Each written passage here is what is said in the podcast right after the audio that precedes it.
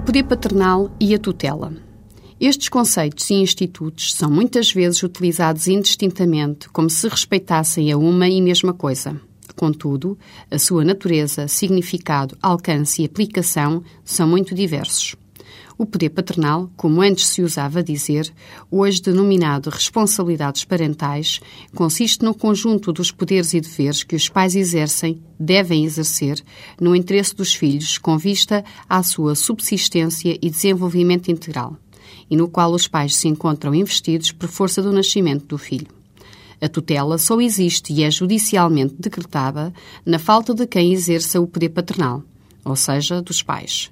Assim, a tutela é o meio de suprimento do poder paternal, sendo, nos casos a seguir enunciados, a sua instituição um imperativo legal e deve ser promovida oficiosamente. O menor está obrigatoriamente sujeito à tutela se os pais houverem falecido, se estiverem inibidos do poder paternal quanto à regência da pessoa do filho, se estiverem mais de seis meses impedidos de facto de exercerem o poder paternal ou se forem incógnitos. A nomeação de tutor pelo Tribunal deverá recair entre os parentes ou afins do menor, ou entre as pessoas que de facto tenham cuidado ou estejam a cuidar do menor ou tenham com ele demonstrado afeição. Pertence ao Conselho de Família vigiar o modo por que são desempenhadas as funções do tutor, sendo que esta fiscalização compete com caráter de permanência ao protutor, que deverá ser um dos vogais do Conselho de Família, sempre que possível representando a linha de parentesco diversa da do tutor.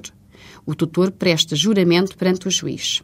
Sempre que o menor tenha bens, o tutor é obrigado a apresentar no processo de tutela uma relação de bens indicando especificadamente o ativo e o passivo do pupilo. O tutor é ainda obrigado a prestar contas ao Tribunal de Menores quando cessar a sua gerência ou durante esta, sempre que o Tribunal o exija.